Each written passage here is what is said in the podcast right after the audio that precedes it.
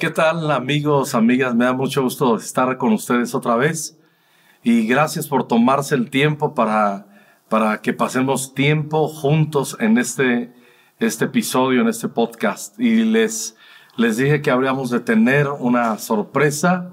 Y bueno, el primer sorprendido soy yo y bendecido, ¿no? Porque eh, voy a tener una conversación nada más y nada menos que con tres de mis hermanos, que son hermanos en la fe, pero son mis hermanos en la carne, todos ellos mayores que yo, ah, y se los quiero presentar y vamos a contar historias de nuestra niñez, historias de nuestra fe y, y cómo hemos llegado hasta hoy, eh, hasta donde estamos.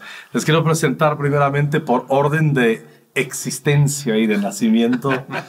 Mi hermano Heriberto, más conocido como Beto. ¿Qué tal, Beto? ¿Cómo estás? Bien, bien. Eh, contento de estar aquí. Y Beto vive en Los Ángeles. ¿Cuántos años tienes viviendo allá? Me dice, ¿cuántos años tienes? Yo tengo 56.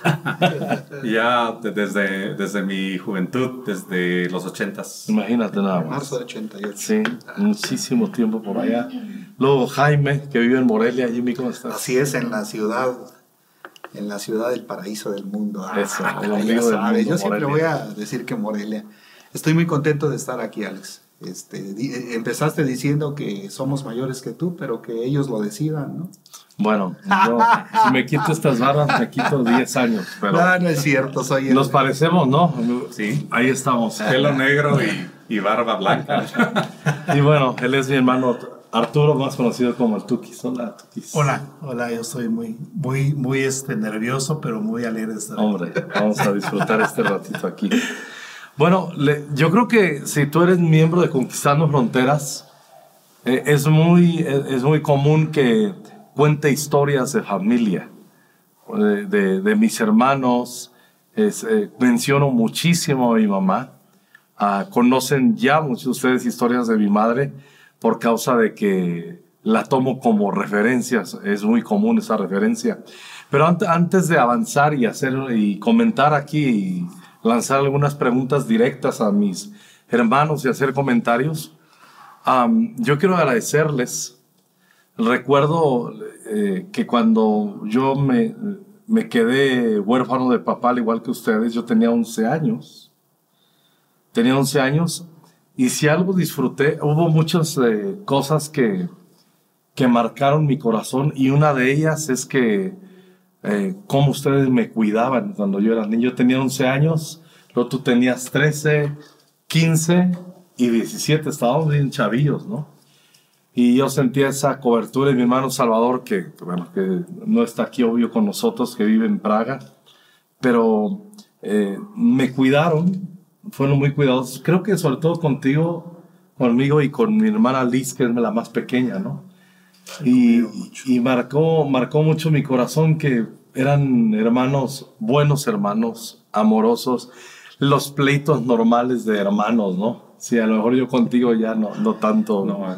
¿Quién era el más peleonero de todos? Tú que eres más grande. Eh, mira, yo, yo la manera en que lo veo es que podemos dividir la familia entre los grandes y los chicos. Ok. O sea, los grandes, Chava, eh, Beto, Jaime, y después los más, los más chicos, eh, Tukis, Alejandro y Liz. Los O sea, pilones, los Entonces, eh, las, las broncas así de, de, de date un zape y todo eso, entre los grandes. O sea, nunca hubo un- una riña, vamos a decir, que llegara más entre, los, entre chicos y grandes. Pero con, con Chava sí nos llegamos a dar. Una, una- en una ocasión me acuerdo que, o sea, fíjate, entre hermanos, aunque te pelees, de todas maneras hay. Me, me pegó así, sentí el, el golpe hasta la quijada en una de esas. Y le dije, espérate, espérate, espérate. Sí, y ahí se terminó todo. O sea, Si hubiera sido el vecino, a lo mejor no te a lo mejor caso. no, es lo que te digo. O sea, que aún entre hermanos, o sea, aunque te estés peleando, hay un poquito de, oh, espérate, espérate, espérate. Y, y todo se, por más enojado y todo que, que estén, se va a calmar. Y, y estos días que, que, que hemos estado en casa, que hacía cuántos años que no te veía, tres años, no te veo tan seguido a ti, a pesar de que vives en Morelia, aquí en México.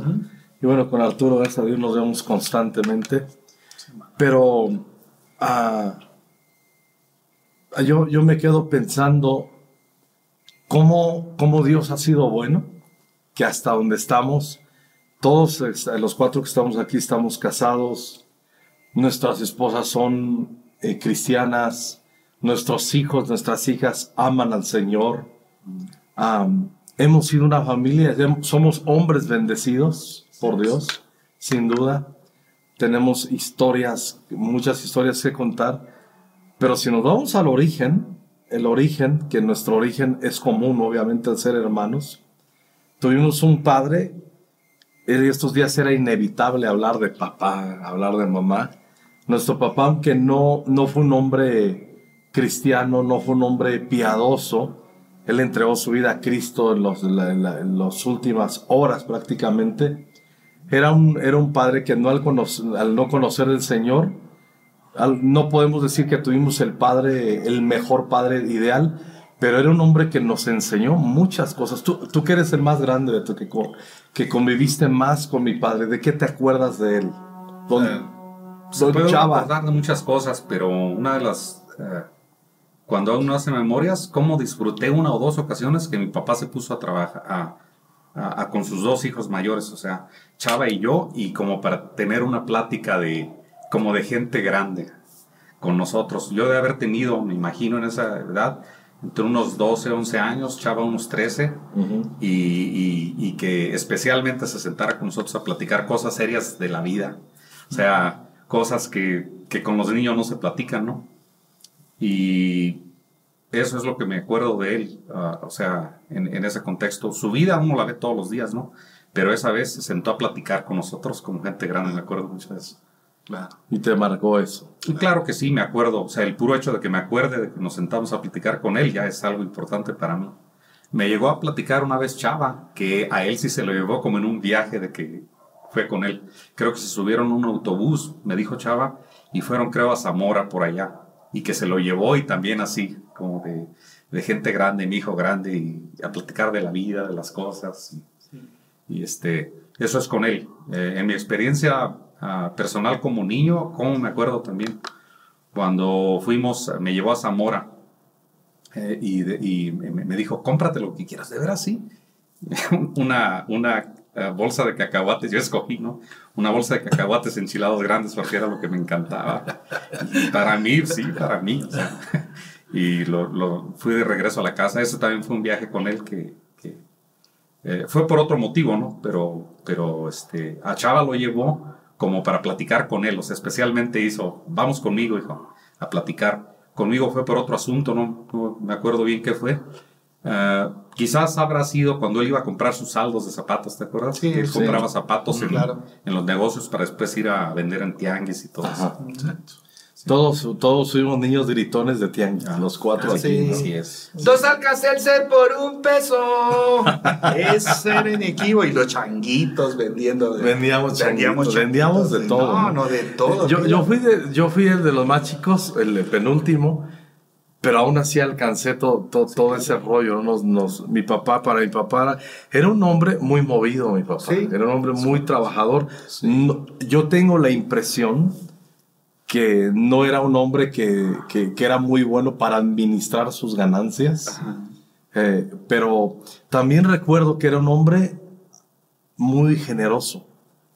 De hecho, yo le, di- yo le he contado aquí a la, a la- a la iglesia que creo yo, yo he aprendido la generosidad de mucha gente. Sí. Han ido poniendo eslabones y aportando a mi vida. Pero yo aprendí primero que nadie la generosidad de mi papá. Sí. Y yo no tuve mucha chance de convivir con él. Ustedes que son más grandes, ¿se acuerdan de algunas historias? Te ¿O es un rollo que yo me estoy Te comiendo? cuento la mi más, papá era la más generoso? representativa. Eh, él, él era partidario en aquel entonces del, del PAN. Ah, no vamos a hablar de política, caramba. Bueno, el asunto es nada más que Ya se él supo, ya se lo, supo. lo editan, ¿no?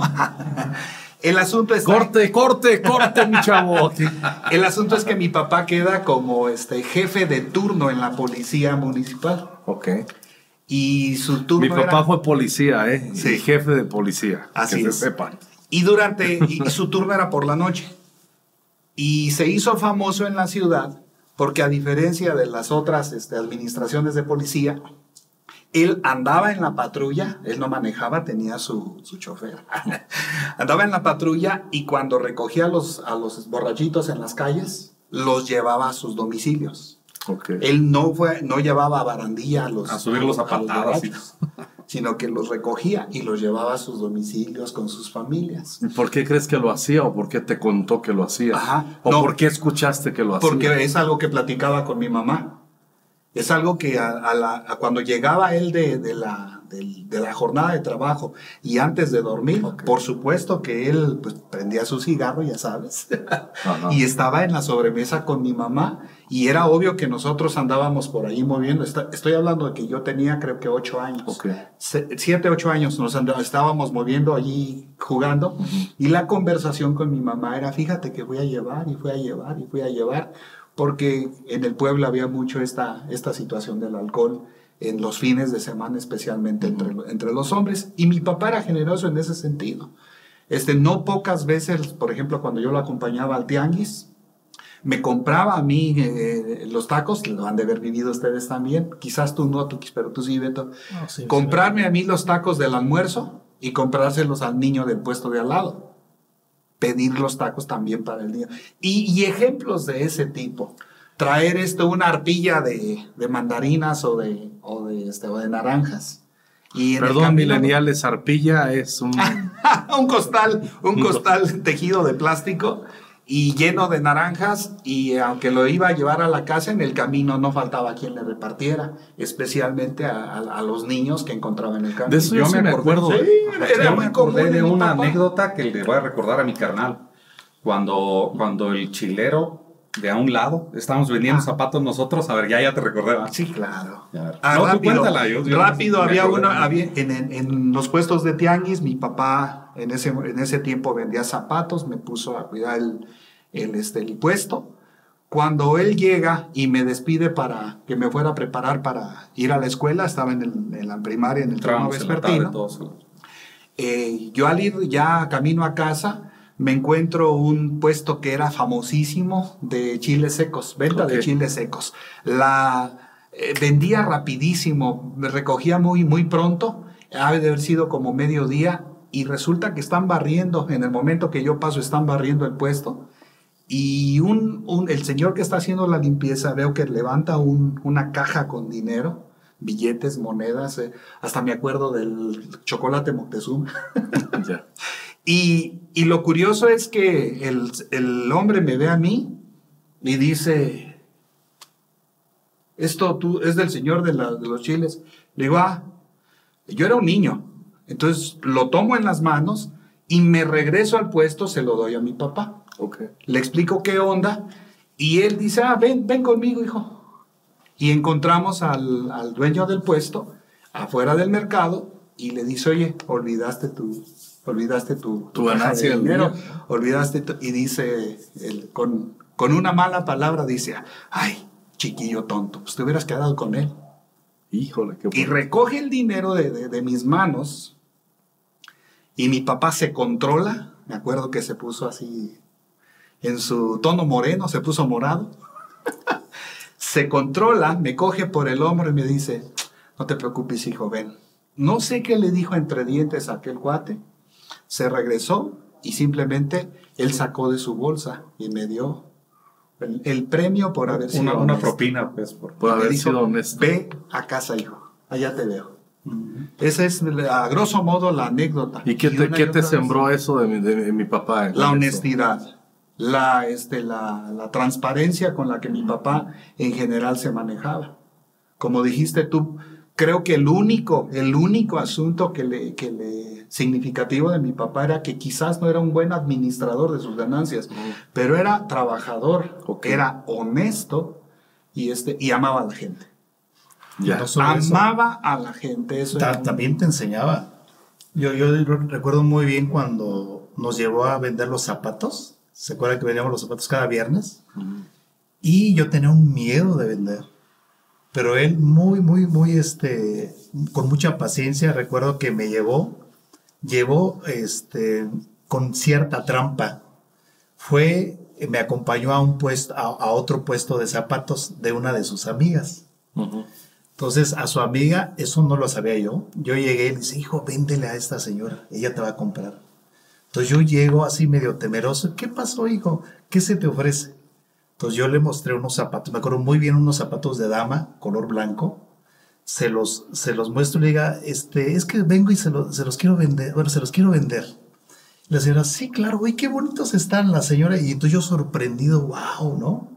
Entonces lo que había hecho mi papá con anticipación es decirle, ¿sabes qué? Necesito enseñarle a mi hijo a vender. Mm. Entonces cómpraselos. Y me acuerdo perfectamente, fueron 15 pesos los que me pagó. Entonces me pagó 15 pesos de unos zapatos eh, de mujer blancos feos. Pero bueno, eh, o sea, el impulso, el impulso a quitarte el temor es lo que yo recuerdo mucho de mi papá. Y otra ocasión recuerdo muy bien cuando alguna vez la, mi, primera salida a una feria en un pueblo cercano a Zacapu, Michoacán, que es Naranja, había una, una, feria de las ollitas, ¿se acuerdan? Ah, sí, Entonces, en esta feria de las ollitas, este, papá, este, oye, ¿me acompañas este, con mi amiguito a la feria de las ollitas?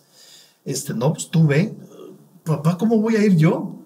¿Cómo voy a ir yo? No, dice, tú puedes, hijo, no, no, no hay problema. Dice, este, tú vas a estar bien. Entonces, con ese temorcito, recuerdo perfectamente que me dio una moneda de 5 pesos. ¿Se acuerdan de las 5 pesos? Las de Morelos, grandotas. No sé, un personaje ahí. Bueno, el asunto es que ah, recuerdo que me acompañó con mi amigo, nos lleva al, al autobús, andamos solos, pero en realidad él estaba en el otro autobús vigilándonos. Entonces llegamos al pueblo, no estamos hablando, estamos hablando de unos niños de, de 11 años, ¿eh? Chavitos de 11 años. Otros tiempos. Otros tiempos. hoy día, olvídense. Pero lo que voy es que, a pesar, o sea, él me dio esa confianza y, cuando yo iba ciertamente un poco temeroso, al final me dio mucho gozo descubrir que él estaba atrás de nosotros. Ya cuando nos gastamos los 5 pesos, ¿saben en qué tiempo lo gastamos? en 10 minutos. Claro. Llegamos a unos títeres y cosas así. Pero yo recuerdo mucho eso que, vamos, impulsaba mucho eso. O sea, impulsaba. Y bueno, y otra anécdota para que no se me olvide.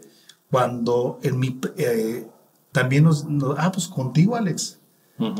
Eh, teníamos. Yo, tú tenías siete años, yo tenía nueve años cuando nos llevó a una paletería a una paletería para alquilar un carrito de paletas ah, y vender. Para no hacer la democión. La, el primer sueldo que recibí ahí fueron 11 pesos. Y recuerdo cuando llegué bien emocionado, wow, mi dinero, mi dinero, ¿no? Y mi papá me llega a, un lado y me dice, hijo, ese dinero se lo tienes que dar a mamá. Pero, pero ¿por qué? Si, si es mi dinero, ¿no? Hijo, aprende a dárselo a mamá y va a estar bien eso ok, como dice mi hija chiquita, está bien, ¿no? Entonces ya voy con, con mi mami, le doy los 11 pesos con cierto dolor, pero, pero a la vez alegría. Para mi sorpresa, regresa en un rato mi mamá y mi papá y me dicen, me dicen mamá, dice hijo, dice nos alegra que, que hayas obedecido. Dice, ¿y qué crees? Con este dinero te va a alcanzar para unos zapatos, un pantalón y una playera. Luego, ¿en serio? ¿Gané tanto? Sí, obviamente no. Pues, obviamente no. o sea, estábamos hablando de. A, lo que voy es que. Ah, vamos, ese, esa, ese ánimo de querer hacer lo correcto este, fue algo que, algo que, que recuerdo muy bien de mi papá.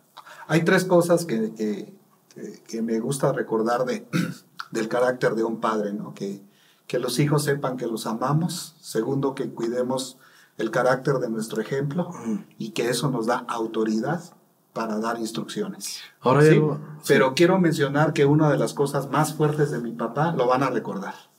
¿Cuándo, ¿Cómo nos enseñó a no fumar? Fumando. Él intentó dejar de fumar, se puso... No, es una genialidad del método. Escucha, no es una genialidad, pero sucedió algo impactante él intentaba dejar de fumar y se alteraba. Era algo, algo extremo. Y un día, ustedes lo han de recordar, estamos sentados alrededor de la mesa, estamos terminando de comer, prende un cigarro y nos dice, nunca fume. Eso marcó mi vida. Marcó mi vida, ¿por qué? Porque agregó, lo he intentado, he luchado con esto y solo me ha destruido. Ha sido un daño para mi vida pero voy a, voy a tratar de seguirlo dejando. pero dejó bien claro, nunca fumen, destruye sus vidas. Yo creo que eso habla de cómo mi papá sabía, ¿sabías tú que te estaba diciendo la neta? Así es. O sea, ¿por qué? Porque yo nunca sentí que él me estuviera previniendo a mí de algo bueno, o sea, este, yo fumo, pero tú no vas a fumar, o sea, no, yo sí le creía a él. O sea, que te- le podías creer que era cierto lo que te estaba diciendo, aun cuando él reconoció, decía, es que no puedo dejar el cigarro. Eh, les voy a cambiar un poquito de, cambiar de velocidad y me acordé de otra cosa. ¿Qué tan importante será esto o no? Eh, yo le he contado a mi esposa, ¿no? Cómo mi papá no era nada tímido. Y les voy a decir por qué. Y cómo aprendes de eso también. ¿Se acuerdan que mi papá anunciaba las, las peleas de box? Ah, Sí, sí, sí, sí, O sea, se- no era referee. O sea, es que mi papá, según tengo entendido, o sea, en su juventud él sí le gustó el box y todo eso, Ajá. ¿no? Pero ya como cuando no se, no se te da lo de, lo de, lo de ser campeón, él, él todavía seguía el mundo del box y le gustaba el, el, este, la- el deporte, pues, y el ambiente. Claro. Y a él lo contrataban, por supuesto, iba, iba a la entrada libre y hasta nosotros nos metía también. Y yo me acuerdo que mi papá se subía al ring y, y a anunciar con tantos kilos, 500 gramos de tal, tal, y todos. O sea, no, o sea, y pa- yo creo que para cualquier, para mucha gente eso es una barrera grandísima, ¿no?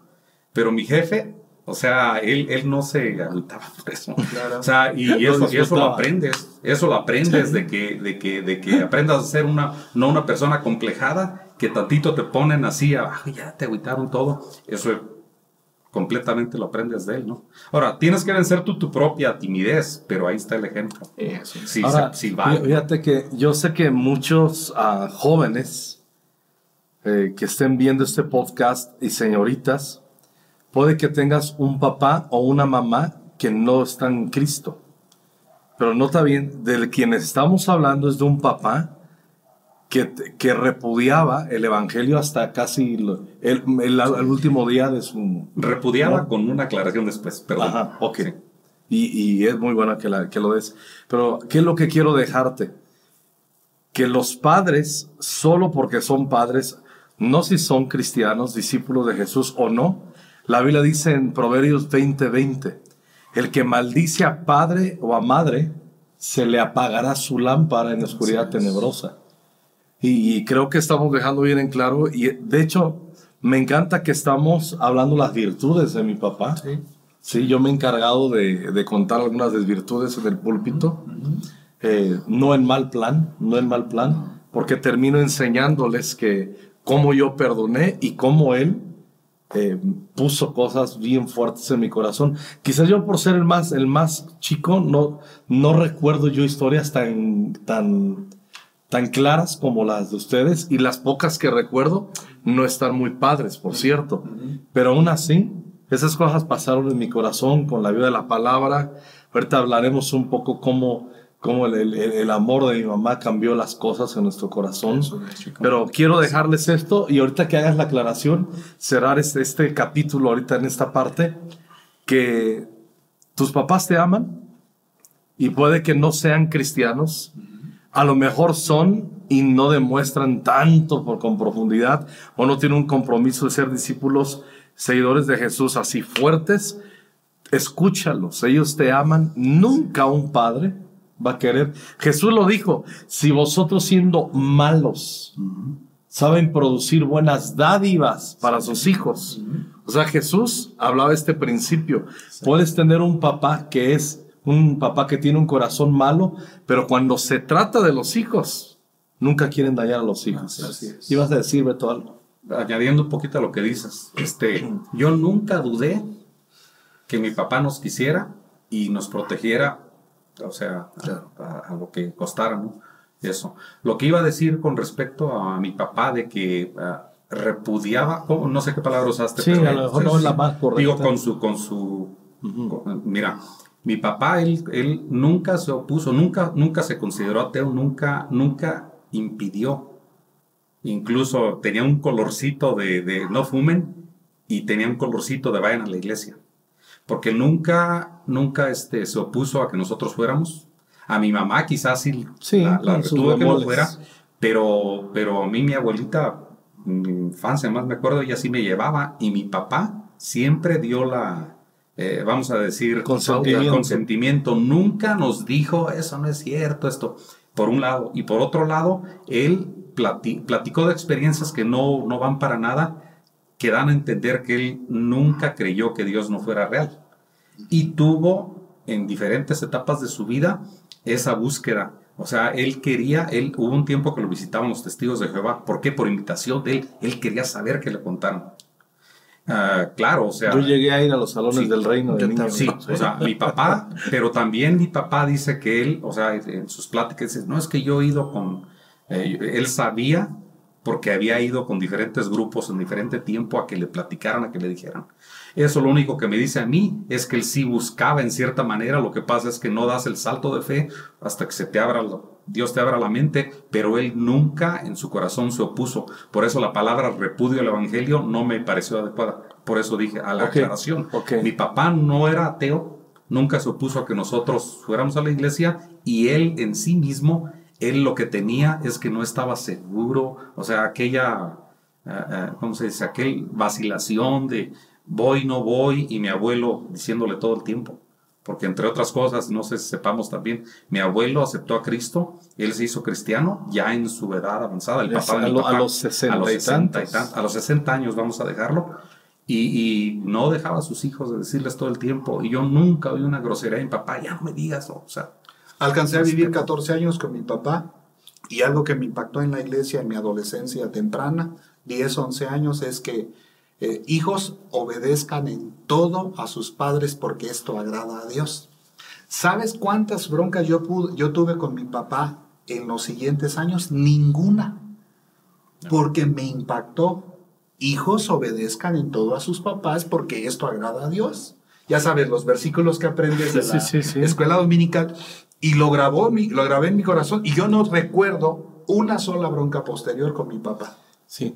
Ah, se Y nos él el tiempo, ayudaba, y Él somos ayudaba Escobedo y hablamos mucho, ¿no? Y el tiempo corre. y- Pero a ver, dos cosas. Alguno de ustedes, quien lo quiera hacer, yo sé que hay hombres que nos están escuchando, que son padres, que tienen esa, gracias por aclarar la postura que tenía mi papá respecto al, al Evangelio. Y a lo mejor se pueden identificar con lo que acabas de escribir de mi papá y les falta ese salto de fe, esa última decisión. Hombre, a mí me hubiera gustado muchísimo haber disfrutado más años a mi padre y siendo un discípulo fiel y seguidor de Jesús, ¿no? Pero no sucedió así, pero hay hombres que nos están escuchando que pueden identificarse con lo que dijiste. ¿Qué les podríamos decir a ellos si están en esa no quiero hacer este, eh, historia larga de esto porque eh, quizás pasemos a otro tema, pero yo sé que si Dios está detrás de alguien, no lo suelta. O sea, y, y, eh, el, día, el día que murió mi papá, dos días antes yo estaba de estudiante en Morelia en esos tiempos, tuve en mi corazón una, un impulso tan grande de verlo y de preocupado por él e irlo a ver. O sea, 17 años, 16 años tenía yo, estaba estudiante en Morelia y quería irlo a ver porque yo fui decidido esa vez de que quería hablar con mi papá del Evangelio. Wow. O sea, yo fui. Eso Eso, no fue el sábado. eh, no lo sé, o sea, ahora. Lo platica uno. Entonces fui el sábado en la noche. y No, ya no me va a servir de mucho, pero lo tengo que ver. Llegó el domingo, no lo vi en todo el día. Y este, en la noche hasta nos fuimos. Oh, perdón, me tuve que ir el domingo. Fíjate qué, qué, qué viaje tan infructífero iba a ser. Ir el mismo domingo y ya no lo vi. Me acuerdo que fuimos con muchachos de la iglesia en la tarde al café Boca y a tomarnos un- Y después cuando yo llegué a la casa, ya mi papá estaba acostado, muy nervioso. O sea, lo que iba a suceder al siguiente día le iba a dar. Muy nervioso. Ya, ya váyanse a dormir. Yo me fui a dormir y en la mañana me paré, pero yo sí tenía una aflicción dentro de mí. Dice, ¿y yo a qué vine? Porque yo sabía que había ido, quería hablar con papá. ¿Qué hubiera sucedido? O sea, no se dio, ¿verdad? Lo que sí sé es esto. Cuando yo me fui a, estaba desayunando y dice mi mamá que ella se acuerda que me dijo, nos vemos hijo, se despidió de mí cuando yo estaba en la mesa comiendo algo. Eh, yo me iba, me a regresar, estudiante en Morelia, y me regresé y me fui en el autobús. Ya después, cuando se platica cómo sucedió todo y esto, Mi, a mi mamá la llamaron, después de que le sucedió el ataque a él, a mi mamá la llamaron y el Señor le dio una oportunidad de hablar con ella. Y ella es cuando le dijo, Salvador, mira, viste la muerte de, de cara, deberías de reconsiderar, bla, bla, bla, bla, bla. O sea, eh, es una casualidad tan grande que de, a mí de la nada me salió un impulso un día antes de irlo a ver y hablar con él. Y no se dio. Dios sabe por qué. O sea, yo, a lo mejor nada más es una demostración de que Dios estaba, sabía lo que iba a pasar. ¿Y, y por qué no se murió un papá de, de, fulminante? ¿Por qué no? ¿Por qué, ¿Por qué tuvo la chance de que lo fueran a ver, los estar en una cama y llegar a mi mamá todavía a hablar con él? Y a darle la oportunidad de decir, mira, Salvador, viste la muerte de frente dije que no le va a ser grande, pero el, mensaje es ese. Dios, Dios siempre tuvo eh, eh, misericordia, amor, alcance para mi papá hasta el último momento. confiado en eso podemos pensar, o sea, eh, Dios no se desentendió de mi papá, nunca, o sea, y en el momento de su muerte hasta tuvo una chance todavía de hablar y recibir y decir, yo acepto, o sea, a mi mamá le dijo, yo acepto. Fue el la típica entrega aquella, quizás Dios sabe, yo lo único que sé es que Dios andaba atrás de él hasta el último momento. Como anda detrás de hombres que pueden estar escuchando mujeres y que te animamos, entrega tu vida a Jesús, camina con Jesús. El que tiene al Hijo de Dios, dice la palabra de Dios misma, tiene la vida y el que no tiene al Hijo de Dios no tiene la vida. Y hay otro pasaje también, lo conocemos desde niños, Hoy es el día de salvación. Así es que no aplaces entregar tu vida a Jesús, no aplaces eh, ser un discípulo, una discípula de Jesús. Lo único que tienes que hacer es reconocer que has pecado, reconocer y entender que tú no puedes producir santidad y justicia por ti mismo y entregarte en los brazos de Jesús, creer que Él murió en la cruz por ti y tienes vida eterna y después comienzas a caminar y a ser un discípulo, una discípula de Jesús. Bueno, la verdad yo estoy disfrutando, estoy tocado en mi corazón porque me están contando historias que a lo mejor ustedes me las contaron y yo no las sabía, ¿no? Que vieron tan de cerca. Pero no podemos nosotros aterrizar este, este tiempo sin hablar de lo extraordinaria mamá y no se diga una mamá viuda que este que nos enseñó y luchó por porque fuéramos eh, Alex me permites nada más decir algo dale dale rápido mira eh, eh, hijos hijos hijos. Si ustedes son creyentes si Cristo está en sus corazones no se preocupen de sus papás sino de darles un buen testimonio. Un testimonio de obediencia de honra de amor, de cariño, porque eso es el Evangelio en el corazón de sus padres. Y sus padres al tiempo de Dios vendrán a los pies de Cristo. Pero ojo, ojo hijos, ojo hijos, no tengan prisa, sino en ser obedientes, honrosos, amorosos y disfruten la vida al lado de sus padres. Y amorosas. Exacto. o sea, eh, con eso con eso, porque eso hablará al corazón de sus padres. Gracias. claro, aplica la inversa. Claro. Pero estamos hablando acerca de, de, cómo ministrar a tus padres. No, no, gracias. No, gracias por, por, recordar eso también a los hijos, ¿no? Porque esto lo vivimos nosotros, lo estoy diciendo porque nosotros, por la gracia de Dios, mm, el, el mayor orgullo de mi papá por nosotros, ¿sabes cuál era? Que teníamos principios cristianos. A mi mamá le decía, a ver, mujer, eh, llévalos a donde les enseñen de Dios, pero tú no te quedas. Ya, era la lógica de mi papá. Pero lo curioso era eso, su orgullo mayor era que sus hijos tenían cosas de Dios. Ah, y quería que todos hiciéramos una banda guapachera para ser famosos y ricos. Ah, eso no se lo concedió. Pero ese es el punto. O sea, mi papá tenía ese testimonio de sus hijos. Ahora sí, volvemos al punto. La semilla siempre fue mamá. ¿Eh? Sí, pero, por, el evangelio sí fue al lado de mi mamá. Sí, pero, pero ¿dónde empezaba? En la honra de mi mamá. Mi mamá tenía una honra por mi papá. No estoy hablando de agachada. Una sincera honra.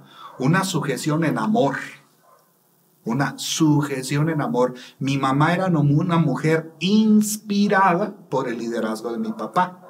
Le chocaban algunas cosas hablando de la administración, volvemos a ese punto, pero siempre mi, mamá hablaba de él en el sentido de que era trabajador. Tú lo has de recordar, Beto.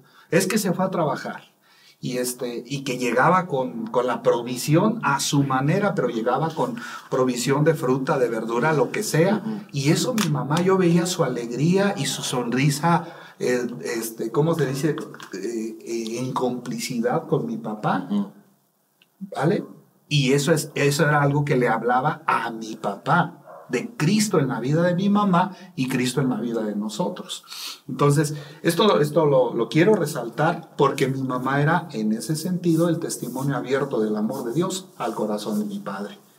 Que, que tuvo que pasar un tiempo para que mi papá tuviera ese encuentro genuino con Dios y que fuera casi en sus, en sus minutos finales, está bien, pero testimonio lo recibió desde mi mamá y por cada uno de nosotros. Nosotros somos, perdón, No, no, eh, perdón, es que ahorita, que dijiste eso, recordé, hay un, a mí hubo un par de cosas que me impactó de mi mamá. Era el ejemplo. Alguna vez, cuando nos, me preguntaron, ¿tienes resentimiento con tu papá? Dije, no, no, no tengo resentimiento. Y, la, y a memoria que hice, dije, ¿por qué no tengo resentimiento? Recuerdo mucho las palabras que mi mamá nos decía a cada uno de nosotros. Tranquilos, ustedes amen a su papá, respeten a su papá. O sea, el ejemplo de mamá nos obligó a no guardar resentimiento. Nos enseñó. Nos enseñó, sí, y, no, y también te obliga. O sea, el ejemplo obliga, ¿no? Hay, un dicho y es real. el, e, ese, eso me, me impacta mucho.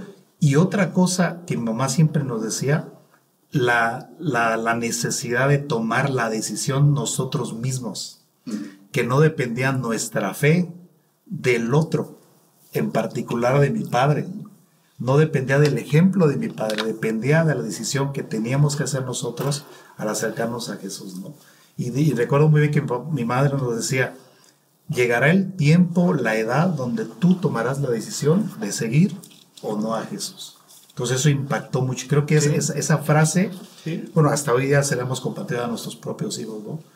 Pero es, es una realidad, ¿no? Y entonces eso a mí, me, a mí me, me, impactó mucho el ejemplo, ¿no? Y bueno, podríamos hablar de otras cosas feas, pero el, el, a mí me, insisto, el, hubo un conflicto alguna vez entre mi papá y mi mamá. Eso, yo estaba muy chiquito, pero recuerdo muy bien que el... Eh, bueno, no, no, no, se trata de hablar mal de mi papá, no, no, no, tranquilo. Pero bueno, el, el, tema es que esa ocasión vino no, no, muy, no muy sobrio, que por cierto, él, él, no, tenía tantos problemas con eso, pero esa vez no venía tan sobrio. Eh, por ahí lanzó un golpe a mi madre y fue el único instante que yo sentí ganas de... Pero, pero otra vez el ejemplo, otra vez. Mi mamá volteó y me dijo, hijo, tranquilo, perdona, tu papá va a recibir a Cristo un día. Hasta ahí, o sea, estos pequeños detalles evitaron, al menos en mi corazón, el resentimiento, cualquier cosa en contra de mi papá, ¿no? Y bueno, de mamá, bueno, podemos hablar un montón de cosas de, mamá Eva, ¿no? Pero bueno. No era un papá violento, ¿eh? Para nada. No, era ni un papá violento, ni un papá borracho, ni como dije, hay las virtudes de las que hablamos de mi papá hace unos minutos son reales, son verdaderas y este y yo creo que yo me quedo que la el, el único par de cosas que yo cuestionaba de mi papá era eso, la administración, y el que no era cristiano, eh, en mi, en mi lógica de adolescente y de niño cristiano, ¿por qué mi papá no va a la iglesia? ¿Por qué mi papá no, porque, es cristiano? Porque, eso era nada, pero fuera de eso. Porque si era un deleite, para mí sí era un deleite que íbamos a la iglesia, éramos niños de iglesia, sin papá y sin mamá, y a mí no me causaba un resentimiento, pero sí admiraba ver los pocos hombres que había en la iglesia. Ajá yo les tenía una admiración, yo decía, wow, eh, vienen en familia y eso era un anhelo de mi corazón. No hería mi corazón profundamente, pero me hubiera gustado que sucediera. No estoy resentido porque no sucedió, lo, dejamos muy, claro, muy en claro.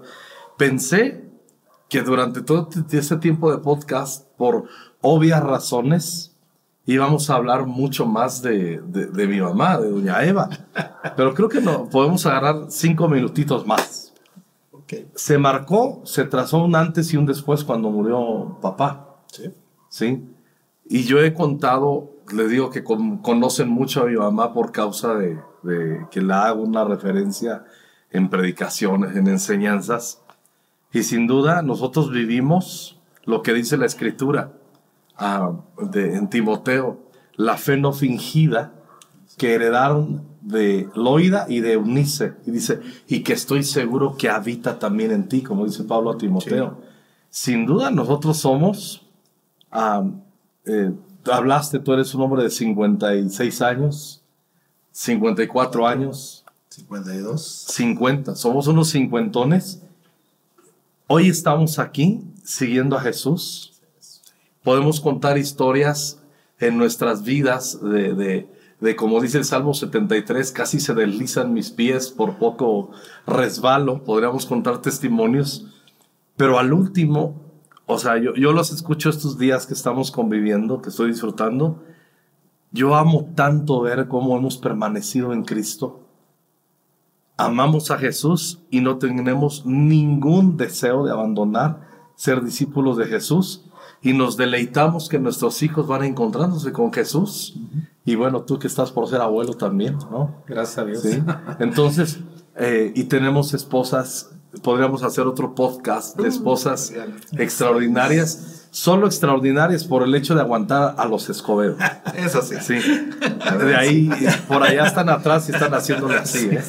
Así, solamente extraordinarias por eso. Pero no, no estoy adulando. O sea, yo conozco a, a- a Irene, a Enid, conozco a Edith. am, y es una bendición tener también nosotros esposas que aman al Señor. Pero sin duda somos fruto de la fe y, y que nos enseñó a amar la escritura y a agarrarnos de la Biblia a mi mamá, pero fuerte. No hace, muchos, no hace muchos días, por otra cosa, platicaba con alguien más, decir, yo no sería el hombre que soy si no hubiera tenido el papá que tuve, la mamá que tuve, y no me hubieran enseñado la palabra de Dios de chiquito. Hubiera terminado siendo un hombre, una persona completamente diferente. Sí, claro. Y yo no estoy diciendo que oh, muy lejos de ser perfecto, ¿no? Lejísimos de ser perfecto.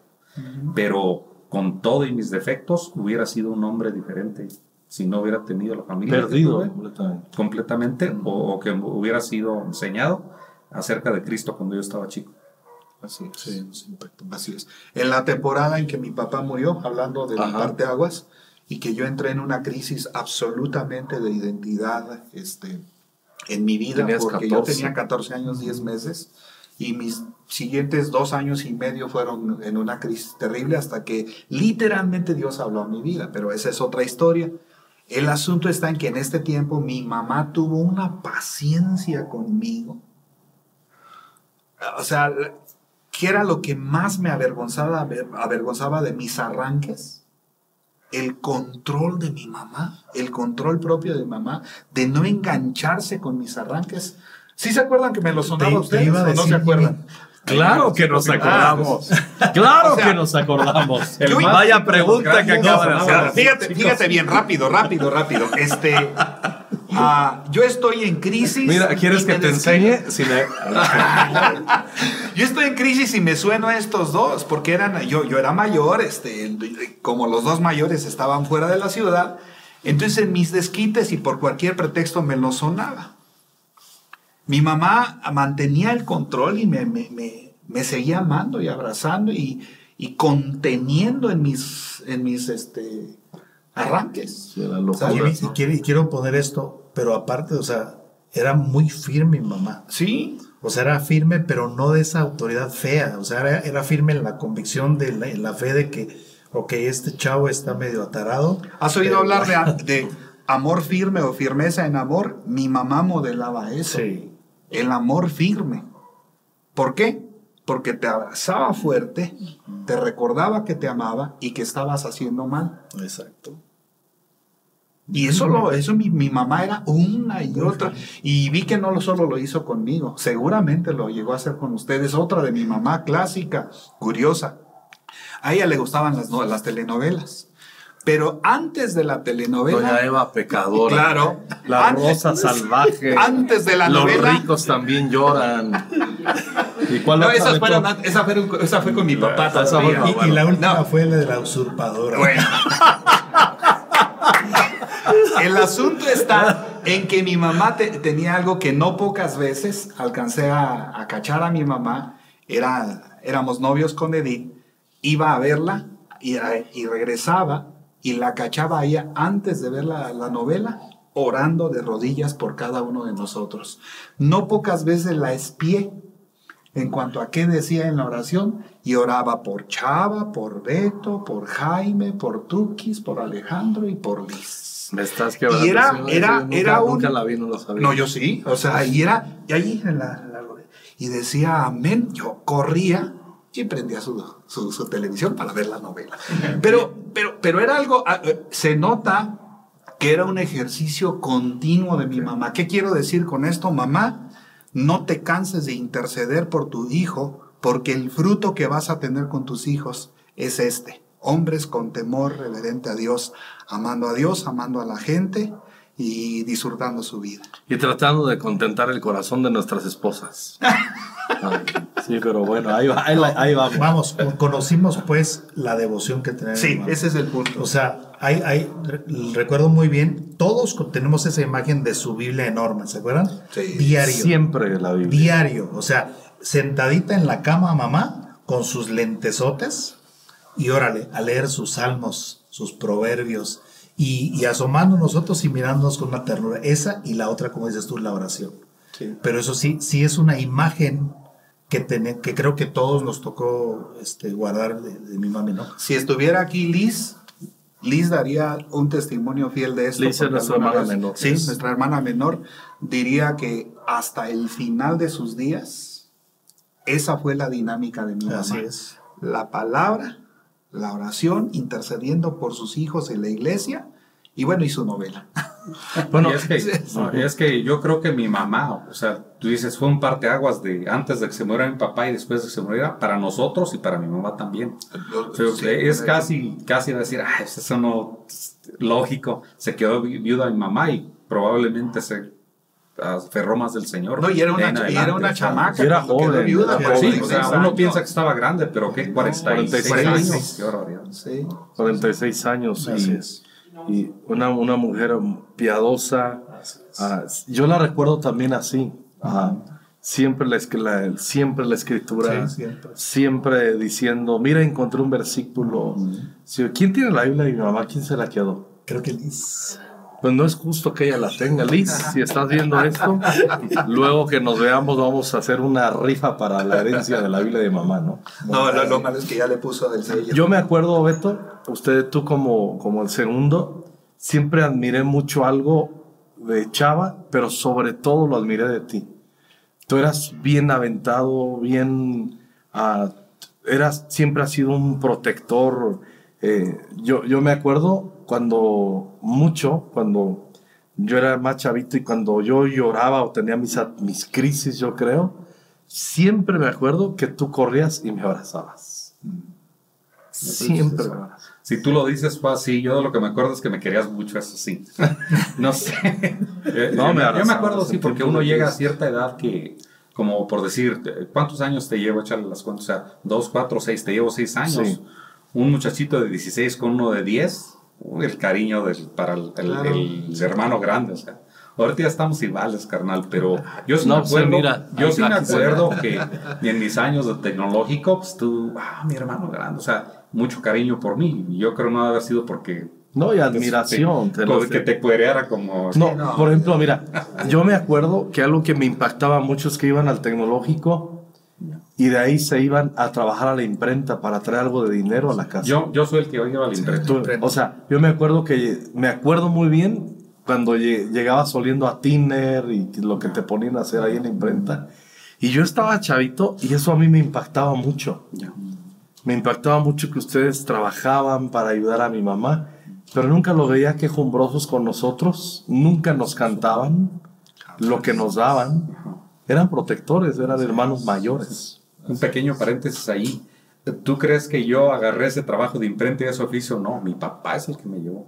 Ah, ya, y no con, un sabía. po- con un poco de sacrificio para el niño, porque eh, cuando entré a la secundaria, este, empezábamos a ir a entrenar básquet, a, a, este, a jugar básquet con los compañeros de escuela, pero un día es cuando mi papá salió con que no, tú tienes que aprender un oficio porque nunca sabes en la vida, y me llevó a presentarme ahí con el de la imprenta y me agarró un trabajo. Y de ahí en adelante mis hermanos se iban, mis amigos, perdón, se iban a jugar básquet y yo tenía que ir porque mi jefe me hizo. Y a la larga, pues ahí está el beneficio, ¿no? Porque te enseñas igualito Así que. Arturo, o sea, eh, lo que ganaba. Por, yo le daba a mi mamá cuando estaba chiquito y ahora se lo doy a mi esposa. Igual yo. Está grandota. Y si no se lo das, yo creo que te lo No, el ejemplo, el ejemplo, sí, Sí, la no te preocupes, si no se lo das, lo toma. Eso. O sea, yo nada más me acordé, dices que yo trabajaba, pero ¿por qué? Porque mi jefe Sí, Era un hombre. Él nos nos puso a No, trabajar. sí, sí, sí, nos- haciendo conclusiones tenemos que aterrizar, no podíamos hablar de claro. las sobremesas que estamos teniendo estos días, que tengo la bendición de, de verles, pero todos estamos sirviendo al Señor, tú pastoreas, tú eres pastor asociado en, en la iglesia Más Vida con los pastores de Speaker ahí en Morelia, una gran iglesia, grandes pastores, gente que ha tocado la, la- la- la nación de México y otros lugares. Tú eres un colaborador increíble aquí en Conquistando Fronteras. Trabajas durísimo en los temas de discipulado. Tú eres un hombre servidor en tu, en tu iglesia, donde te congregas ahí en Los Ángeles. Estás ahí. Liz, nuestra, nuestra hermana, es pastor en una iglesia de Mexicali. Mi hermano Chava no está al 100 como tal, pero sirve al Señor de una manera extraordinaria. Ama al Señor allá donde viven en, en República Checa yo me doy cuenta de algo. O sea, nosotros no somos así que, ah, qué bárbaro. Pero yo llego a una conclusión. El Evangelio tiene el poder, cuando entra al corazón, de hacer de una familia ordinaria, producir cosas buenas, cosas que glorifican a Dios y marcar y trazar a las generaciones en, que amen a Cristo, ¿no? Y creo que algo que nos, eh, que nos dio el Evangelio y que nos lo dieron nuestros padres, amar a la gente. Nos sembraron un sentido de justicia. Yo creo que ah, yo, yo conociéndolos, ah, como a mí me cae muy gorda la injusticia, ¿no? Creo que a todos los, pero no es por mamá o papá, es porque somos creyentes, es. porque somos discípulos, pero quizás familias pueden estar desanimadas. Y si pudiéramos, si algo pudiéramos hacer en este tiempo que están viendo este podcast, si les ayuda a inspirarse en perseverar en la fe, papás, mamás, en la sencillez de la fe que tú tienes, persevera a favor de tus hijos y vas a ver una gran cosecha. Lo dijiste bien, Beto. Yo lo digo igual que tú. Ah, estamos a años luz de ser perfectos, pero cuánto anhelamos la perfección en Cristo. Somos hombres que nuestra referencia hasta el día de hoy es la palabra de Dios. No nos movemos de ahí. ¿Qué dice Jesús en su palabra? ¿Qué dice la Escritura?